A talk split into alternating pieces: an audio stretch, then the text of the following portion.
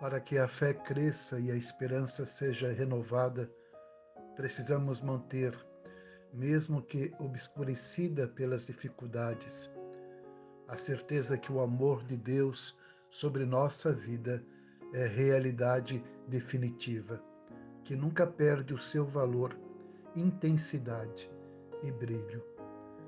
Graças ao grande amor do Senhor é que não somos consumidos, pois as suas misericórdias são inesgotáveis.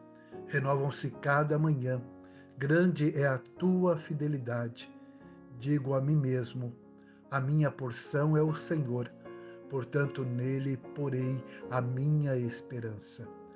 Lamentações de Jeremias, capítulo 3, versos 22 ao 24.